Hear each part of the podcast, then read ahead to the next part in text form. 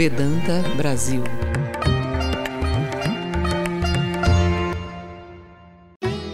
Vedanta, filosofia ou religião? Por Swami Jitananda, no Centro Ramakrishna Vedanta Brasília. Vamos começar com um pequeno mantra, que é um mantra que está no Rig Veda, mais de 5 mil anos atrás. É um mantra bem curtinho, chamado também mantra da paz. Om Asatoma Sadgamaya Tamasoma Jyotirgamaya Mrityorma Amritam Gamaya Om Shanti Shanti Shanti Hari Om Tatsat Hoje nós vamos falar um pouco sobre a filosofia Vedanta. Claro que filosofia Vedanta não é algo que se possa falar em uma hora. E também falar sobre essa filosofia só não, não, não faz muito. É, não tem um efeito em nós, assim, simplesmente ouvir sobre isso. Porque a Vedanta é uma coisa muito prática, você tem que praticar isso na vida diária. Então, somente aquele que praticou isso e conseguiu fazer um, um progresso interno pode entender o que é Vedanta. Nós podemos ficar estudando isso intelectualmente, através de livros, através de diversas coisas, mas se a gente não praticar, sempre vai ficar no nível intelectual. Então a Vedanta é uma coisa é, muito prática, uma filosofia e também uma religião. Né? Hoje eu vou discutir qual é a diferença entre filosofia e religião nesse sentido. Então, antes de tudo, de onde veio a Vedanta? Né? A Vedanta veio dos Vedas. Então, os Vedas são as escrituras mais antigas da humanidade. Há relatos dos Vedas de mais de 5 mil anos antes de Cristo. Então, os Vedas, na verdade, não são livros, como a gente pode entender por livros. Eles são conhecimentos que foram sendo passados de geração em geração e que é, esse conhecimento era passado é, verbalmente. Então, o guru passava para o discípulo, o discípulo passava para os seus discípulos e isso foi sendo passado geração após geração até que chegou uma época que um sábio chamado Vyasa ele resolveu compilar isso em forma de livro. Mas isso foi muito depois, já foi um pouco antes de Cristo. Então esse esse Vyasa compilou, o sábio Vyasa compilou esses ensinamentos em forma de livro. Então o que foi chamado de Vedas. Né? Nós temos é, na verdade quatro Vedas: Rig, Atava, Sama e Aju. Então esses quatro Vedas é, constituem a base do hinduísmo. Se você for buscar o que é hinduísmo, qual é a raiz do hinduísmo, são os Vedas. Qualquer seita, qualquer religião, qualquer é, filosofia na Índia que, que você possa conceber está baseada nos Vedas. Então eles têm o seu conhecimento baseado nos Vedas. Embora exista uma miscelânea tão grande de coisas na Índia, que possa parecer que é, as coisas são diferentes uma das outras, na verdade, como filosofia, existe uma só, que são baseada nos Vedas. Né? Então a meta, a meta dos Vedas, seja, qual é o principal objetivo dos Vedas? Né? Para onde levam os Vedas? Nada mais do que a transcendência. Então os Vedas buscam a transcendência, transcendência do ser humano, ou seja, o ser humano transcender as suas limitações, né? as limitações é, inerentes ao ser humano. Então, Veda, a palavra Veda em sânscrito significa conhecimento. Né? Esse conhecimento não é um conhecimento intelectual como nós conhecemos, o conhecimento da ciência, da física, da matemática. Esse Veda, esse conhecimento, é o conhecimento suprasensorial. Então, é conhecimento que se obtém além dos cinco sentidos. Isso é, na verdade, o significado principal da palavra Veda. Né? Cada um dos Vedas está dividido em duas partes.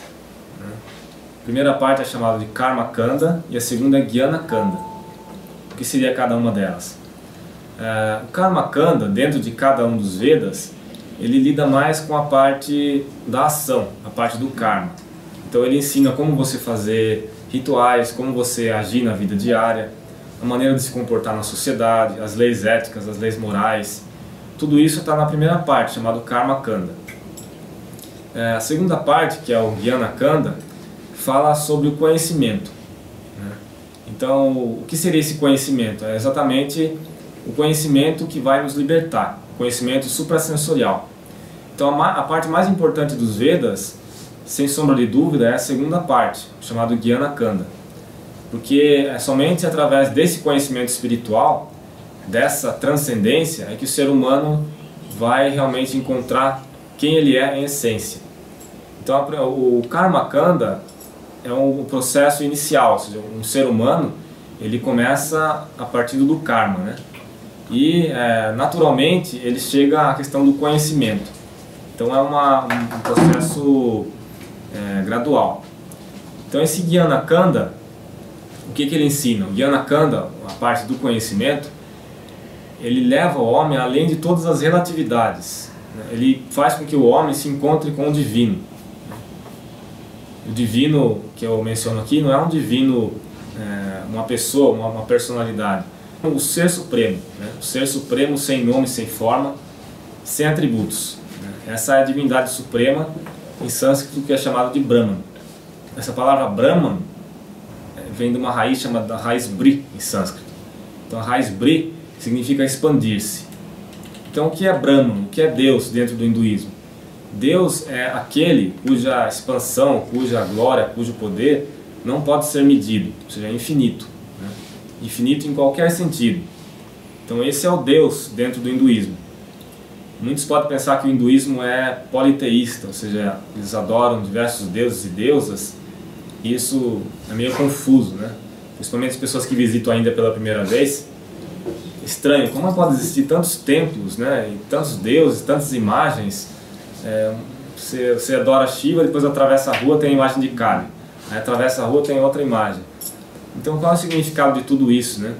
Na verdade o hindu ele não é politeísta, ele é monoteísta. Ou seja, toda a Índia, é, embora existam milhares de templos, milhares de deidades, eles adoram um único Deus. E esse Deus é sem forma, único e sem forma. Então, qual é a finalidade das imagens? As imagens são apenas símbolos, são simbologias de poderes dessa divindade suprema. Né? Então, por exemplo, Ganesha, ou Shiva, ou é, Lakshmi, eles simbolizam poderes dessa divindade suprema. Né? Então, Deus, que é infinito, tem poderes infinitos e ele se manifesta de infinitas maneiras. E não só isso, existem infinitas maneiras de se chegar a Ele também. Então, assim como Ele se manifesta de infinitas maneiras, existem infinitas maneiras de se chegar a Ele. Então, nós podemos chegar a Deus adorando qualquer imagem. É isso que o hinduísmo acredita. Não importa se você adora Shiva ou Kali ou qualquer outra imagem, é, mesmo que você não conheça o hinduísmo, você adora Jesus ou adora uma imagem ocidental, isso não importa. Importa mais o seu sentimento interno de devoção. Né? Se você tiver esse sentimento interno de devoção, você vai alcançar Deus, independente de qual imagem você adora. Isso é importante lembrar porque é, isso, vamos dizer assim, é a chave para você entender o hinduísmo. Porque para você entender o hinduísmo, você tem que entender que as pessoas adoram as imagens simplesmente como um meio de alcançar a divindade sem forma, o Deus sem forma, o Deus supremo. Né?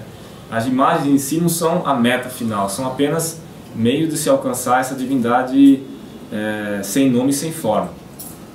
Um dos preceitos básicos da filosofia Vedanta é o conceito da unidade. O principal pilar da Vedanta é a unidade da existência tudo que existe é uno.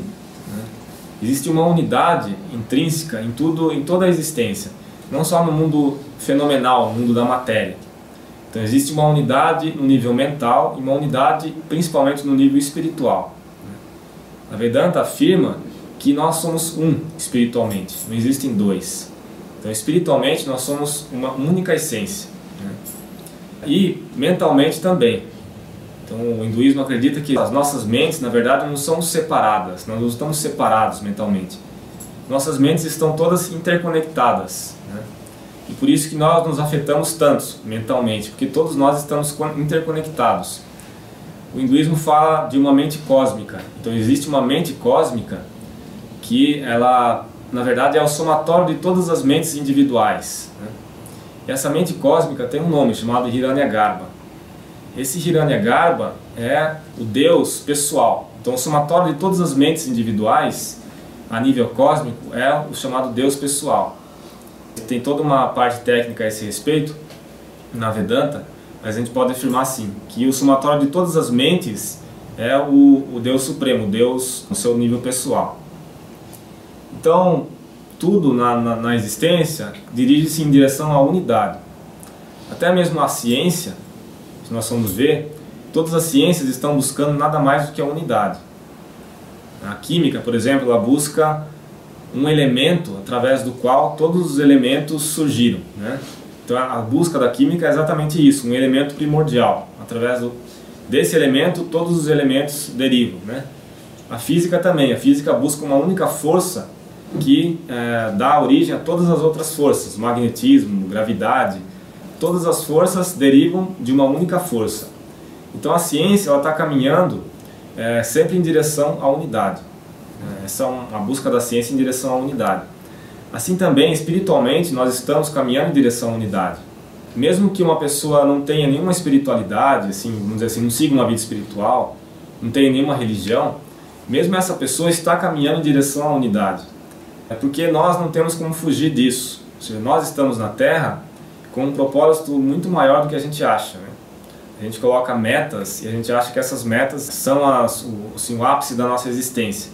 Mas nosso verdadeiro motivo de nós estarmos aqui na Terra tem um motivo muito superior a isso. Nós estamos aqui em busca do autoconhecimento. Esse autoconhecimento é a única coisa que vai nos libertar. Qualquer outra coisa que a gente busque no plano fenomenal pode nos dar certo alívio por algum tempo, mas a libertação espiritual ocorre somente através do autoconhecimento, desse despertar interno. Né? Aí coloca assim a nossa existência aqui na Terra como algo muito precioso. Nós estamos aqui com uma, uma finalidade divina. Nós estamos aqui para ter esse autoconhecimento. A parte material, a parte do trabalho, tudo que nós fazemos tem essa única finalidade, essa única meta de nos dar o autoconhecimento. Então, todas as experiências que nós passamos aqui na Terra nos levam ao autoconhecimento. Pode ser que demore várias vidas, né?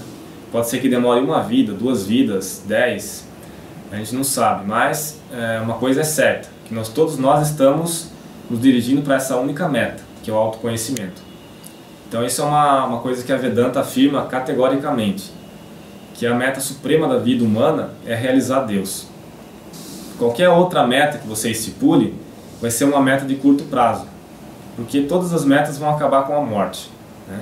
A morte é o fim de tudo. Não tem como você estipular uma meta nesse mundo que vai passar da morte. Então a meta é, suprema da vida humana é uma meta que ultrapassa o conceito da nossa vida carnal. Uma meta eterna, essa meta é a meta do autoconhecimento. Uma outra coisa na Vedanta é a respeito da criação, né? o conceito da criação. De onde veio essa criação e por que existe a criação? Né? Qual é a, de acordo com a Vedanta, o que é o conceito da criação? A Vedanta fala que a criação é eterna. Então não existe um momento que, que houve o início da criação e nem vai existir um momento que vai acabar a criação. Existe uma questão dos ciclos, ou seja, se, sempre há uma manifestação e uma retração, mas nunca acaba, ou seja, é um processo é, cíclico que é eterno. Então Deus é, não tem início, ou seja, Deus é eterno e a criação também não tem início, a criação também é eterna. Esse é um conceito da Vedanta. É, então surge a pergunta de por que, que existe a criação, né? a pergunta do porquê. Né? Todos nós gostamos de perguntar o porquê. Por que existe a criação? Imagine que Deus ele é, está completamente satisfeito. Né? Porque se Deus não estivesse satisfeito, é, ele não seria Deus, porque ele, ele necessita de alguma coisa ainda para se preencher. Né? Então essa é uma coisa lógica. Se, se ele necessita de alguma coisa para se preencher, significa que ele não é perfeito, não pode ser Deus. Então, se Deus é perfeito, está plenamente satisfeito, ele não teria motivo para fazer a criação, né? Porque a pessoa só faz uma coisa com algum motivo, né? Se, se você pode chamar Deus de uma pessoa, né? Mas, é, então, a criação, de acordo com a Vedanta, nada mais é do que um jogo divino. Então, Deus está jogando. É, uma, é um jogo divino que é o processo da criação, o processo de criação, manutenção e destruição, nada mais é do que um jogo divino. Então isso é chamado de lila, ou seja, lila divina. Né? Então é um jogo cósmico que está uh, sempre ocorrendo. Deus ele, ele, ele, toma diversos papéis, né? então ele assume diversas máscaras de imperfeição. Então nós vemos uma diversidade muito grande e que nós consideramos como imperfeito. Mas a Vedanta afirma que tudo é Deus, tudo é perfeito. Então Deus mesmo que assume diversas máscaras de imperfeição e é Ele mesmo que joga através de nós. Então nós achamos que nós estamos fazendo, né? Mas na verdade é o próprio Deus que está agindo, é o Deus que está, está agindo através de nós. Então isso é um conceito da Vedanta, um conceito muito elevado. Ou seja, no nosso nível, nós não podemos entender esse conceito de que é somente Deus que está fazendo tudo, né? Porque nós temos a nossa individualidade, personalidade, nós achamos que nós estamos fazendo. Né?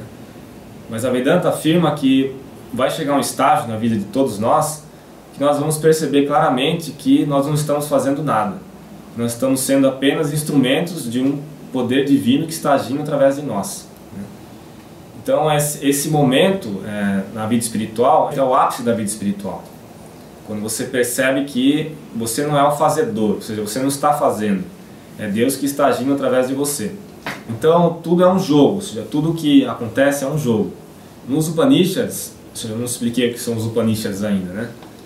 Como eu falei, existem os Vedas, né? A parte final dos Vedas, do Jnana Kanda, é chamada de Upanishads. Então, esses Upanishads são as escrituras da Vedanta.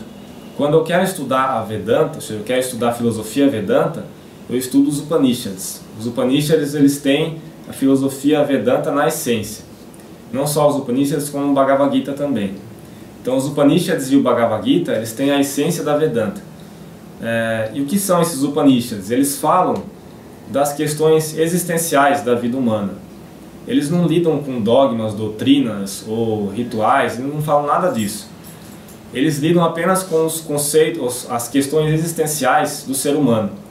Por que, que nós estamos aqui? Qual o significado da vida? Qual o significado da morte? É, onde está Deus? O que é Deus? Né? Onde está Deus? Como nós podemos alcançar Deus? Todas essas perguntas são abordadas nos Upanishads. E eles são, os Upanishads, eles são às vezes um pouco abstrato, porque as pessoas que escreveram ou que trouxeram as, as verdades dos Upanishads foram grandes sábios. E esses sábios, eles, eles não revelaram a sua identidade, eles permaneceram anônimos. Mas é, essas verdades que eles trouxeram, elas vêm às vezes de forma muito simples e direta.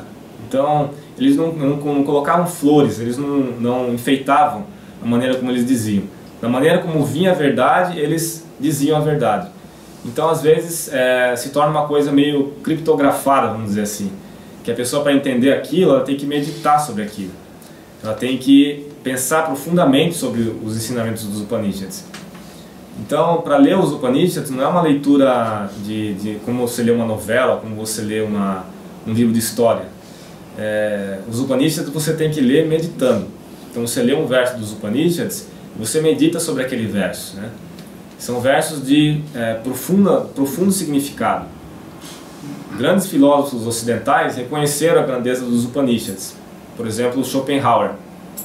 É, Schopenhauer, que é um reconhecido grande filósofo, disse que os Upanishads foram o consolo da vida dele e serão o consolo da, da minha morte. Foram o consolo da minha vida e serão o consolo da minha morte. Então ele reconheceu a grandeza dos Upanishads e diversos outros filósofos também, como Aldous Huxley e outros. Né? Então, um dos versos do, do, do Upanishad diz que é, ele, ele, na verdade, está se referindo ao Deus Supremo, né? a suprema realidade. Ele vibra e ele não vibra. Ele está longe e ele está perto. Ele está dentro de tudo e também está fora de tudo. Ele transcende tudo. Ele é o menor de todos e ele também é o maior de todos. Ele está, muito, é, ele está longe, mas está perto. Então, é, esse é um dos versos do, do Upanishad. Então, a gente vê que é uma grande contradição, né? Como uma coisa pode ser a maior, mais perto de todos e ao mesmo tempo mais longe de todos. É assim que ele define. Na verdade, isso são é, um jogo intelectual para nos mostrar que é, Deus é indefinível. Você não pode definir Deus usando uma linguagem humana, porque você, ele sempre vai ficar é, limitado pela linguagem. É, se você dizer que ele é, é, infinitamente longe, mas ele também é infinitamente perto. Então a linguagem humana ela é imperfeita para definir o que é Deus. Nós não podemos definir o que é Deus em linguagem humana. Por isso que na Índia eles dão tanta importância para a experiência mística. Eles falam que você só pode entender o que é Deus, o que é a realidade, pela experiência mística. Então só a experiência mística que vai fazer você transcender a fala, transcender é, o intelecto. Né? Enquanto você está no nível do intelecto, você não pode entender realmente o que é Deus. Né? É, muito, é muito, uma coisa muito diferente você estudar sobre Deus e você ter a experiência de Deus. É, como você, por exemplo, vê um mapa, vê um mapa de São Paulo, né? e você acha que São Paulo é um mapa. Mas quando você vai para São Paulo, você pega um avião e vai para São Paulo, você vê algo totalmente diferente, né? Aí você vê a cidade mesmo. Então a mesma coisa com Deus, é, com a espiritualidade pura, né? Nós estudamos a espiritualidade, nós vemos as escrituras, mas ali estão apenas dicas de, do que seria essa realidade. Para você saber o que é mesmo, você tem que praticar sadhana, você tem que praticar disciplina espiritual.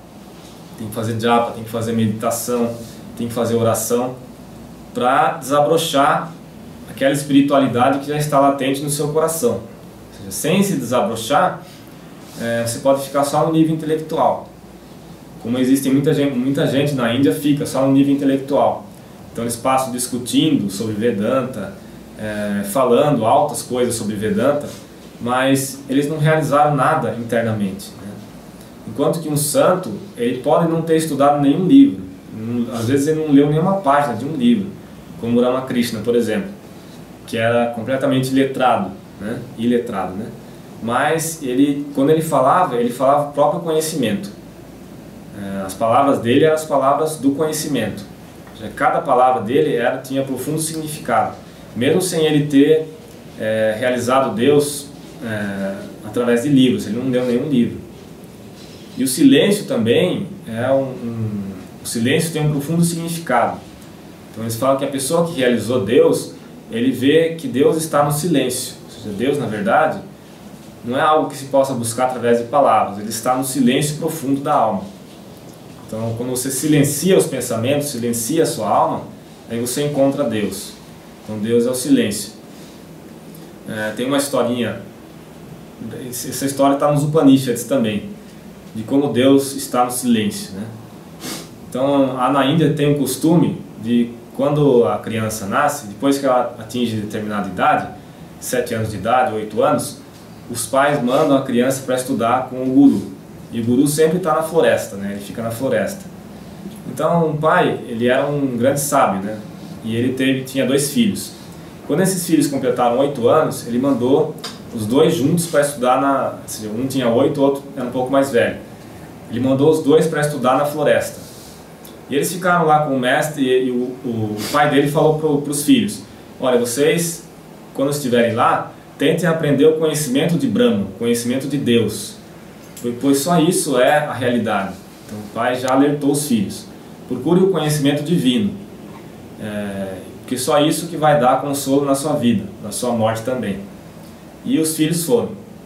Passaram-se vários anos, eles ficaram estudando com o guru né, intensamente, diversos arte, cultura, ciência. E quando eles completaram 14 anos, mais ou menos, eles voltaram para o pai. Né? Aí o pai chamou o primeiro filho e falou: Filho, uh, o que você aprendeu com o seu guru? E o filho começou a, a, explicar várias coisas, né? E o pai falou: Você aprendeu o conhecimento de Brahma? Ele falou: Sim, pai. Então explique o que é Brahma, o que é Deus, o que é Brahma. Aí o filho orgulhosamente começou a explicar as escrituras, citou vários versos explicando o que é Brahma, que Brahma é infinito, sem forma, sem atributos. Ele passou um tempo muito grande explicando as qualidades de Brahma. E no final pai simplesmente ficou em silêncio e chamou o segundo filho. Né? O segundo filho chegou e falou: Meu filho, você aprendeu sobre Brahma? E o, o, o filho ficou em silêncio. Ele falou: Então explique, filho, o que é Brahma? O filho somente abaixou a cabeça, ele ficou em silêncio. E o pai imediatamente entendeu: Ah, você entendeu o que é Brahma. O outro, é, você não entendeu o que é Brahma. Só o outro entendeu o que é Brahma. Então, Brahma, na verdade, é o silêncio. Ou seja, Deus é o silêncio. Então, é isso que é, todos falam. Um grande santo na Índia chamado Ramana Maharshi, ele vivia no sul da Índia. Então ele foi um grande santo, reconhecidamente, ele viveu no século passado. E ele passava a maior parte do tempo em silêncio. Então ele falava muito pouco. E os ensinamentos que ele dava, era a maioria em silêncio. Então as pessoas chegavam para ele com muitas dúvidas. Uh, dúvidas sobre isso, dúvidas sobre aquilo. E simplesmente se sentavam aos pés dele e começavam a meditar. E as pessoas viam que uh, só de ficar em silêncio ao lado dele, as dúvidas começavam a se clarear. Elas não precisavam perguntar. Então elas iam, elas sentavam, ficavam um tempo, se levantavam e iam embora, sem perguntar nada. Então, é, esse é o poder do silêncio. E ele mesmo, Ramana Maharshi, falou que uma pregação, ou seja, um ensinamento, não precisa ser dado é, através de palavras. Ele falou que o silêncio é mais eloquente do que as palavras. Ele falava que o ensinamento através do silêncio é mais eloquente do que as palavras. E a gente vê isso na vida diária. Seja, uma pessoa que realmente vive a religião, vive a vida espiritual, ela passa para nós uma, um exemplo muito maior do que uma pessoa que somente fala sobre espiritualidade. Né? Então a ação da pessoa passa é, o exemplo da espiritualidade. Né? Um outro verso dos Upanishads diz que assim como a aranha projeta e recolhe a sua teia, assim como o cabelo nasce na cabeça de um homem, da mesma forma este universo é projetado. Então, qual é o significado? É que nasce sem esforço. Deus não faz esforço para criar, é algo espontâneo. Então, da mesma maneira como o cabelo nasce na, na, na cabeça de um homem, sem esforço, assim também Deus, sem esforço, ele cria. Significa que ele cria somente como uma espécie de jogo, não é uma coisa que ele se esforça para criar, é uma espécie de jogo divino. A lei da evolução, de acordo com a ciência ocidental, sempre afirma que o mais, a lei do mais forte sobre o mais fraco. Né? O mais forte sempre vence e a lei da seleção natural faz com que é, a espécie se aprimore né? cada vez mais. Mas a Vedanta tem uma abordagem um pouco diferente com relação à evolução do ser humano. Ela fala que nós somos divinos por natureza. Qualquer ser vivo já é divino, tem uma divindade interior. Né? Mas essa divindade ela não está manifestada. Então a evolução acontece com uma luta para manifestar essa divindade. Então todos os seres, desde uma ameba até um grande santo, estão se esforçando para manifestar essa divindade. Então é uma, uma, uma luta constante do ser individual para manifestar a, a, sua divindade interna. Isso é que é evolução, de acordo com a Vedanta. Então é como é, se um rio tivesse, por exemplo, descendo uma montanha e ali tivesse uma barragem, né? Então o rio constantemente vai estar forçando a barragem, ele quer passar a barragem. Né? Basta você abrir uma comporta e imediatamente ele vai sair por aqui, a água vai sair por aquela comporta. Da mesma maneira, nós constantemente estamos tentando manifestar nossa divindade. Mesmo uma pessoa que não, não busca a vida espiritual está inconscientemente tentando manifestar a sua divindade. É uma coisa que nós não podemos evitar. É por isso que nós buscamos a perfeição em tudo, porque nós já somos perfeitos. Nós queremos as coisas perfeitas, nós queremos as coisas limpas, é, nós queremos sempre buscar o estado de perfeição, porque na verdade nós já temos a perfeição internamente, né? nós já somos perfeitos. Então é importante a gente lembrar desse fato, porque a Vedanta não acredita na ideia de pecado, de que nós somos seres que nascemos no pecado. A Vedanta acredita que nós somos seres divinos. Né? E por, por causa da ignorância, por causa de um conceito chamado Maya, ou seja, por causa dessa ignorância, nós nos esquecemos dessa nossa divindade. Estamos constantemente tentando manifestar ela. Então, é, não existe condenação eterna. Ou seja, na Vedanta, a Vedanta não vai dizer que você vai para um lugar ruim somente porque você fez uma ação ruim. A Vedanta fala que todos vão ser salvos, né? todos vão ter essa salvação. O que é a salvação? É esse encontro com o Ser Supremo. Então nenhum ser vai se perder. Não existe perdição eterna. Todos nós vamos nos salvar. Agora, o que é diferente é a questão do tempo. Uns vão demorar mais, outros vão demorar menos. Uns vão demorar várias vidas, outros estão muito próximos de atingir isso. Mas, embora o tempo varie, uma coisa é certa: todos nós vamos atingir o estado de perfeição. Então, esse é um, um conceito básico da Vedanta também, que está ligado ao conceito da evolução. Né? Ramakrishna ele enfatizava muito a questão de que nós podemos realizar Deus nessa mesma vida. Ele falava que nós não precisamos esperar. É claro que existe o processo evolutivo, nós temos que renascer várias vezes, tal. Mas ele não falava que nós temos que esperar por passar por várias vidas para ir evoluindo gradualmente. Ele falava que nós podemos acelerar nossa evolução. Nós podemos ter é, uma experiência mística, uma experiência espiritual que vai nos libertar ainda mesmo nesta vida. Então ele, ele enfatizava muito a questão de que vocês, qualquer pessoa, tem a capacidade de realizar Deus nessa mesma vida. Não é necessário você renascer várias vezes para ir atingindo esse patamar pouco a pouco. Você pode acelerar esse processo.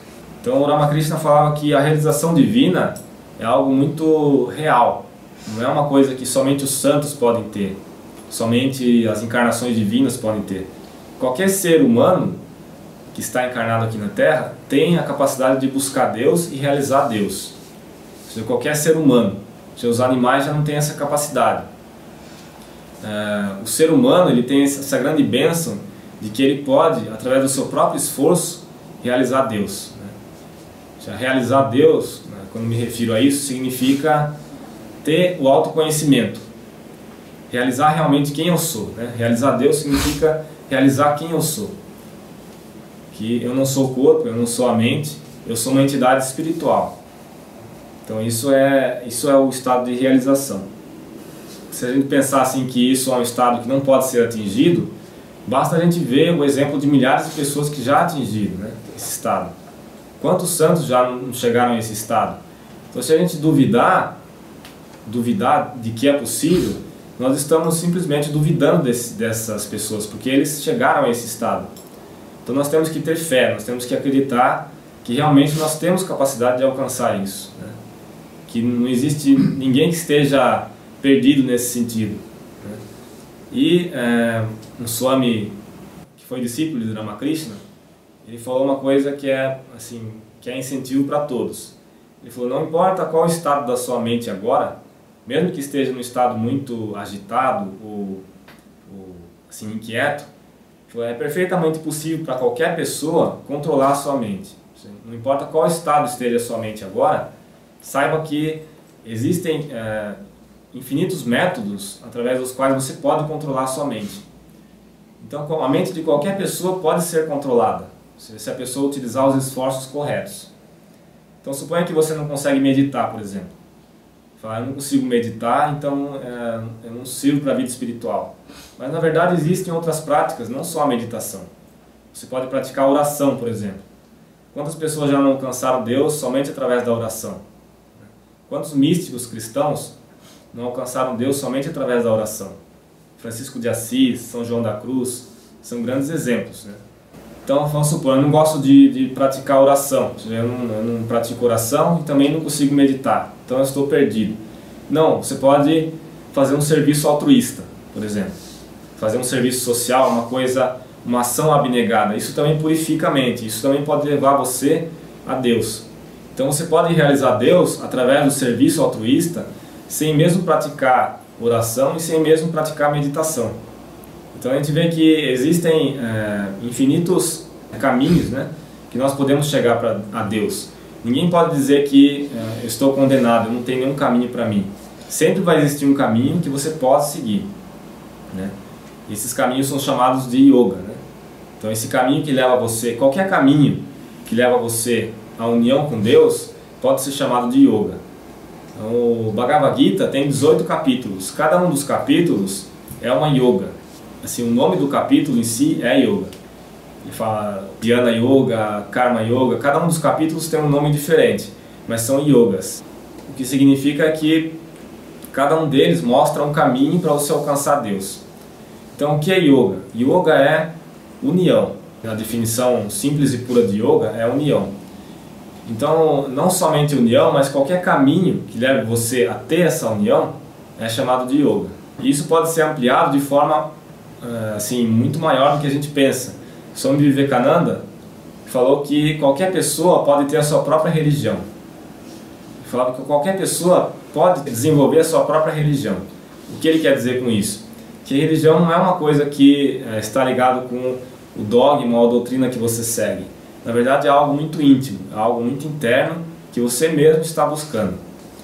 É algo muito subjetivo. Né? Então, por isso que ele diz que cada pessoa tem a sua própria religião. Porque, na verdade, nós estamos é, seguindo o nosso próprio caminho. Né? Cada um tem o seu próprio caminho.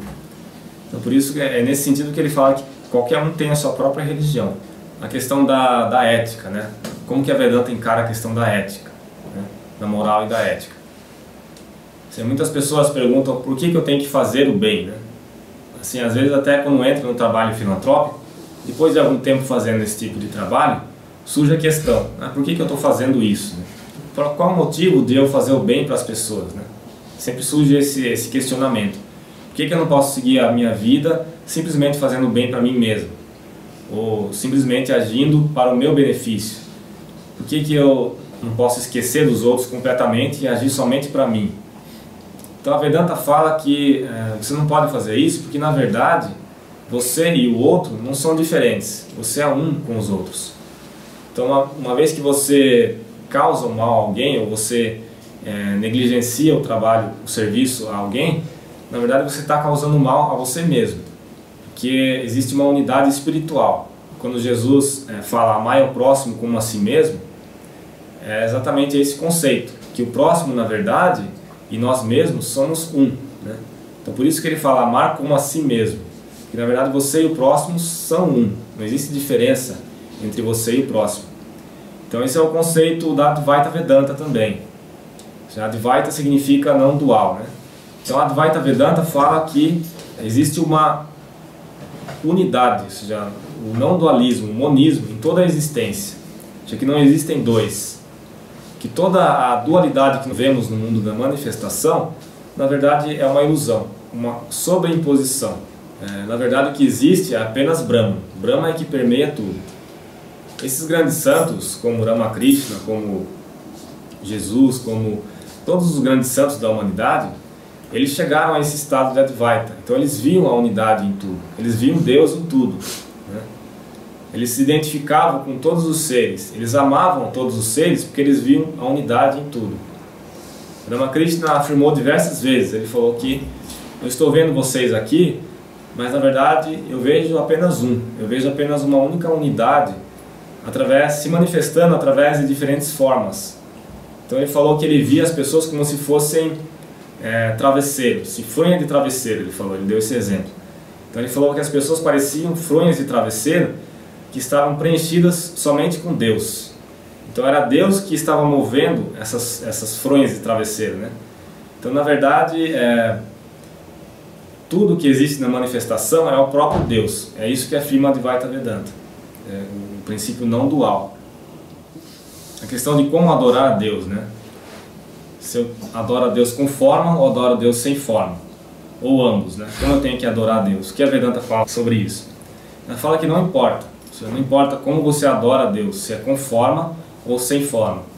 O que mais importa mesmo é a sinceridade com que você adora a Deus. Se você adorar Deus sem forma, você vai alcançar Deus sem forma. Se você adorar Deus com forma, você vai alcançar Deus com forma. Agora surge uma dificuldade no nosso caso, como seres limitados pela mente, em conceber um Deus sem forma. Né? Como eu vou adorar um Deus sem forma? Porque a nossa mente não consegue conceber. Né? O próprio, a próprio conceito de infinito está além da nossa compreensão. Né? Quando eu falo a palavra infinito, o que vem à nossa mente é um, um lugar, um espaço infinito ou um lugar muito longe, por exemplo. Isso para nós é infinito. Então imagine um lugar muito longe, isso é infinito. Mas as escrituras afirmam que Deus transcende o espaço, o espaço e o tempo.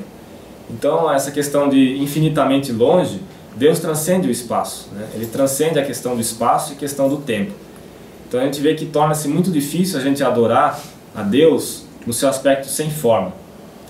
As escrituras realmente falam que não só é difícil, como é impossível você adorar Deus sem forma. Na verdade, o processo de você buscar Deus sem forma é um processo de negação. Né? você vai negar aquilo que ele não é para você chegar àquilo que ele é. Você vai tirando todas as barreiras do que ele não é até você chegar àquilo que ele é. Então existem diversos métodos da Guiana Yoga de negação para você chegar à realidade suprema. Ou seja, você vai negando, por exemplo, é, as suas camadas de existência. Por exemplo, a Vedanta afirma que nós temos diversas camadas de existência. Primeiro a camada física, ou seja, a camada densa. Então é chamado corpo físico.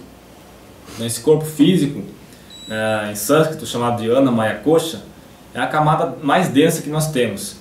Mas existem diversas outras camadas, por exemplo, a camada do prana, ou seja, chamado prana maya kosha. Também é uma camada do nosso ser. Depois tem uh, mano maya kosha, que é a camada mental. Então o processo da Guiana Yoga, ele fala que nós podemos negar essas camadas. Então fala, eu não sou o corpo físico, eu não sou essa camada densa, eu não sou a mente, eu não sou o intelecto, eu não sou isso, eu não sou isso, eu não sou isso, até chegar àquilo que eu sou em realidade. Né? Então é um processo de negação. É um processo muito difícil, muito mais difícil do que o, o, o processo de você buscar Deus com forma.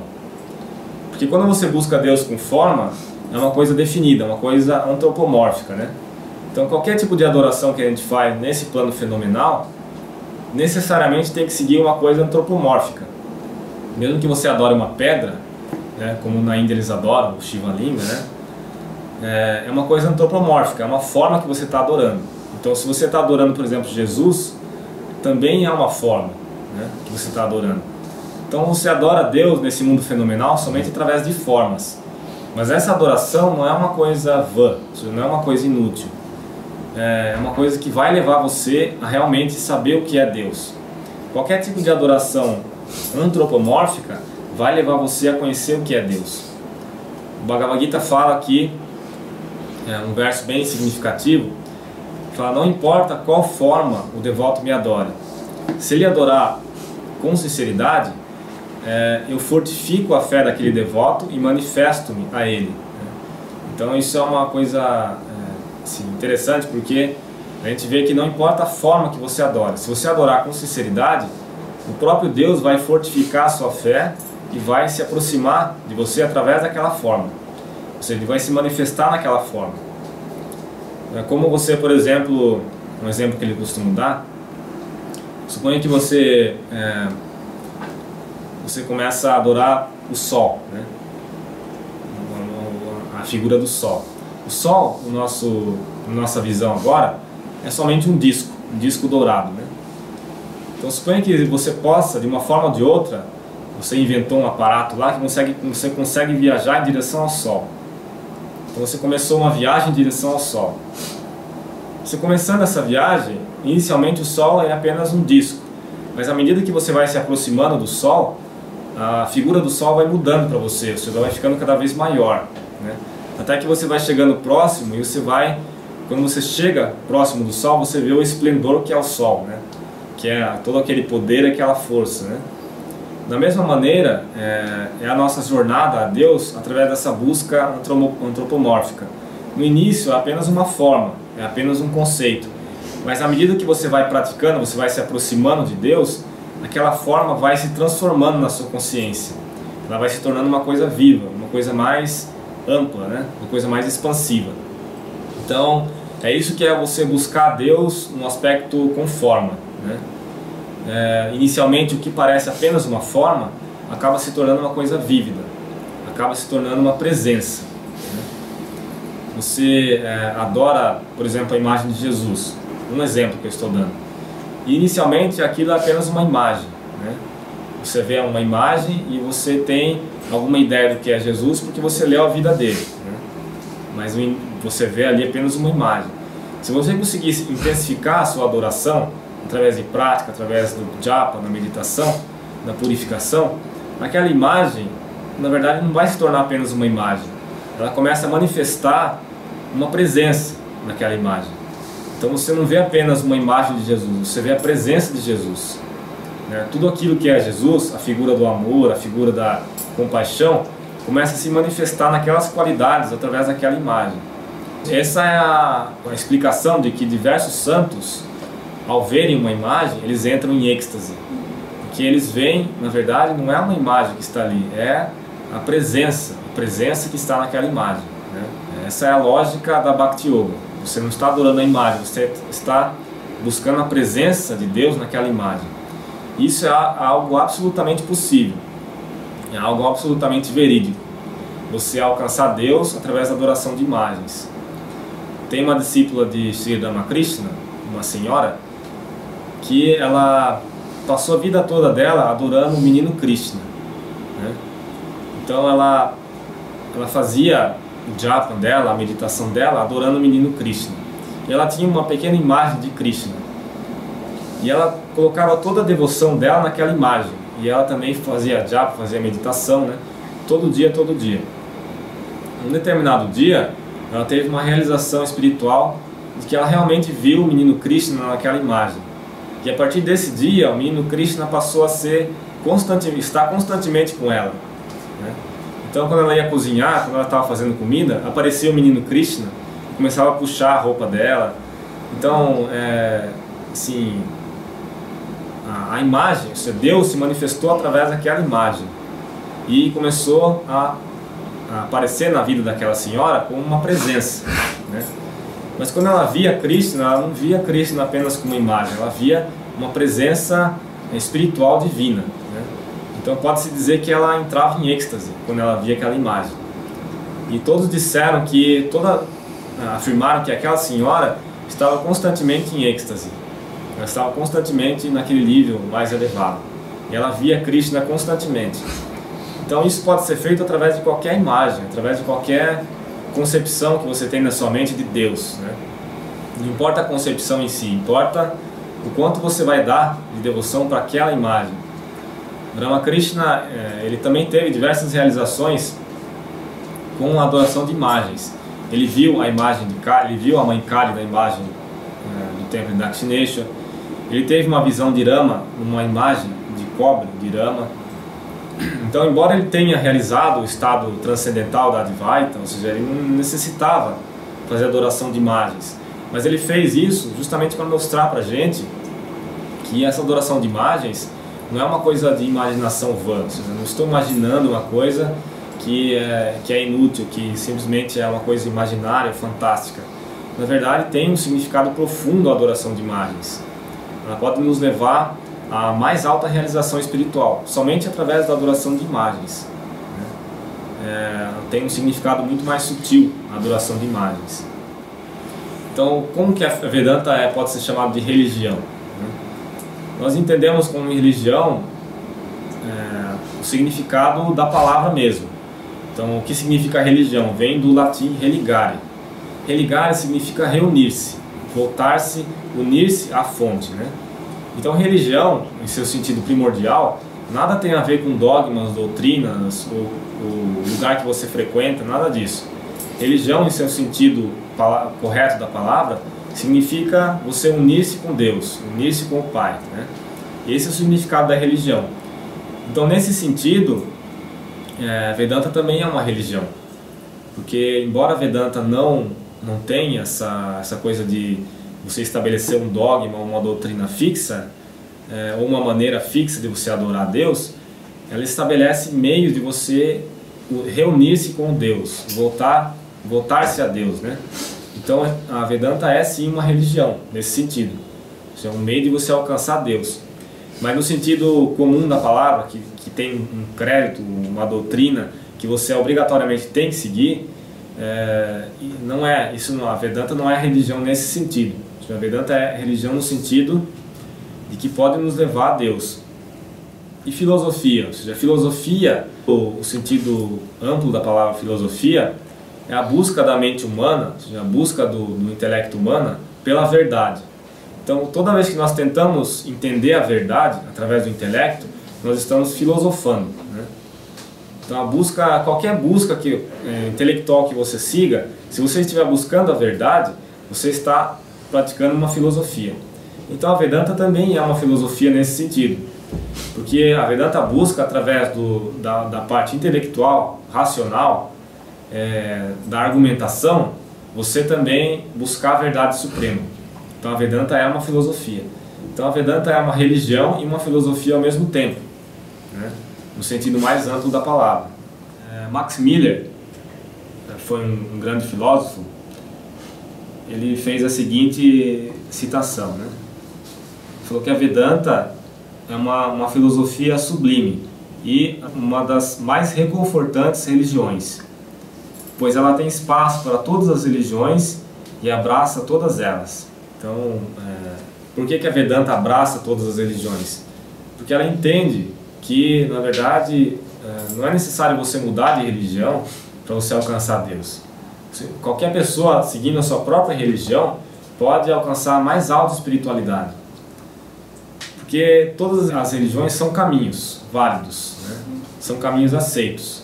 Tem um verso muito bonito do Rig Veda que fala que, assim como diferentes rios, né, seguindo diferentes cursos, né, às, às, vezes bem sinuosos, todos eles vão desaguar no mesmo oceano, né, que é um. Então, da mesma maneira, as diferentes religiões, embora elas sigam caminhos diferentes, é, crenças diferentes, filosofias diferentes, elas vão alcançar, elas seguem em direção ao mesmo Deus. Né. Então, qualquer pessoa que diga que somente a minha religião está correta e a outra está errada, é um sinal claro de que ela não entendeu a sua própria religião. Né? Porque a essência de cada religião é, leva ao mesmo lugar, à mesma meta. Costumava dar um exemplo assim, que imagine que uma sala, você coloque na mesma sala Jesus, Buda, eh, Ramakrishna, Maomé, todo mundo na mesma sala. Né? E nessa sala você coloca uma cadeira no meio da sala. Então a pergunta é quem vai ser o primeiro a se sentar na cadeira? Né? A resposta é ninguém, ninguém vai se sentar, porque cada um vai querer dar a cadeira para o outro se sentar, né? Então, e o que eles vão fazer quando eles estiverem juntos? Eles vão se abraçar. Eles não vão brigar, dizendo que a minha religião é verdadeira e a sua não. O que acontece é que os seguidores desses, desses grandes mestres, eles não entenderam a filosofia deles, criaram seitas e começaram a brigar, começaram a matar, começaram mas a essência da religião em si é a mesma, ou seja, não tem diferença entre o que Maomé ensinou, o que Buda ensinou, o que Jesus ensinou. Se você for buscar a essência, é a mesma, não tem diferença nenhuma. É, Mahatma Gandhi dizia que se você queimar todos os livros do mundo, queima tudo, não deixa sobrar nada. Ou seja, ele era um hindu, né? Gandhi era um hindu. É, se você queimar todos os livros, mas deixar apenas o Sermão da Montanha, nada está perdido nada se perdeu. Porque ele falou que ali está a essência da religião, está a essência da espiritualidade. Então a mesma coisa também com as outras religiões. Ou seja, como se você é, acabar com tudo, com todos os livros, mas sobrar apenas o sermão de Buda, nem nada se perdeu, ou seja, nenhuma religião se perdeu. Porque no sermão de Buda está contido a essência das religiões, de tudo, todas as religiões. Então não é a pessoa em si que é importante, é importante a essência, a essência do, dos ensinamentos daquela pessoa. Buda, na verdade, não é uma pessoa, né? Buda é um estado de consciência.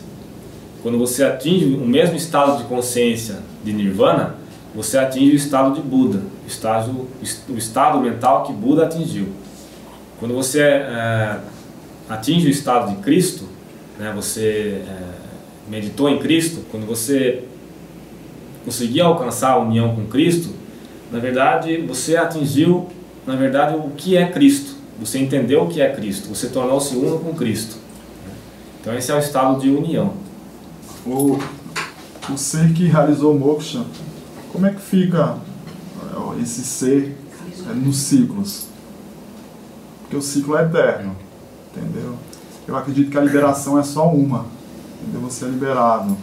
Como é que fica o ser realizado dentro dos ciclos? Sim, ao ser, esse ser realizado, ele já não, já não está mais nesse ciclo de nascimentos e mortes. Né? Então esse, esse ciclo de nascimentos e mortes é chamado de samsara. Eu falo as eras. Então essas eras, esse ciclo, né, que, que está as yugas. As yugas. Isso. Esses ciclos, na verdade, eles são, isso é, chamado de samsara. Uma pessoa que teve essa união absoluta, ele não mais é, passa por esse ciclo do samsara. Ele já uniu a consciência com o Brahma na verdade ele se, se tornou Brahma. Né? É como, por exemplo, uma gota no oceano. Né? Então imagine que existe uma gota que está separada do oceano, uma onda, né? uma pequena onda que surgiu no oceano, e essa onda começa a achar que ela é diferente do oceano. Né? Ah, eu sou diferente do oceano, eu sou uma onda. E ela começa a ficar toda preocupada com isso, eu sou, eu sou diferente do oceano. Mas chega um momento que essa onda vai desaparecer no oceano. Né? Nesse momento você não pode dizer que a onda ainda existe, porque ela se tornou una com o oceano, ela se fundiu com o oceano. Então a nossa existência como seres individuais vai desaparecer em Brahma, nós vamos nos unir com Brahma.